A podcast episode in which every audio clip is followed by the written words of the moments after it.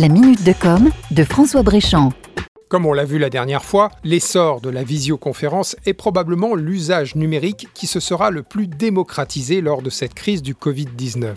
Plateforme de diffusion de contenu, enseignement à distance, télétravail, émissions de radio et télé, concerts musicaux, la visio est désormais au cœur de toutes les initiatives.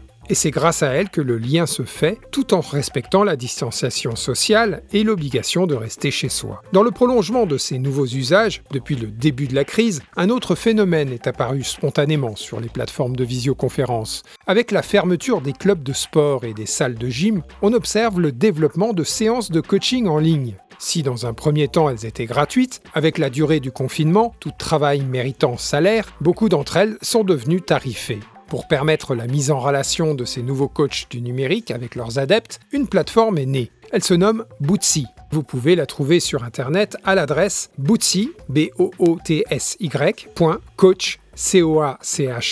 coachs.com. Bootsy, c'est une sorte de Netflix du coaching. Vous y trouverez toute une sélection de séances de coaching en live rangées sous trois onglets thématiques fitness et yoga, méditation zen et nutrition bien-être. Vous pouvez vous inscrire au live comme à des cours dans la vraie vie. C'est assez pratique. Du coup, vous pouvez vous faire un programme pour toute la semaine. Certains sont gratuits, mais dans l'ensemble, ils sont payants.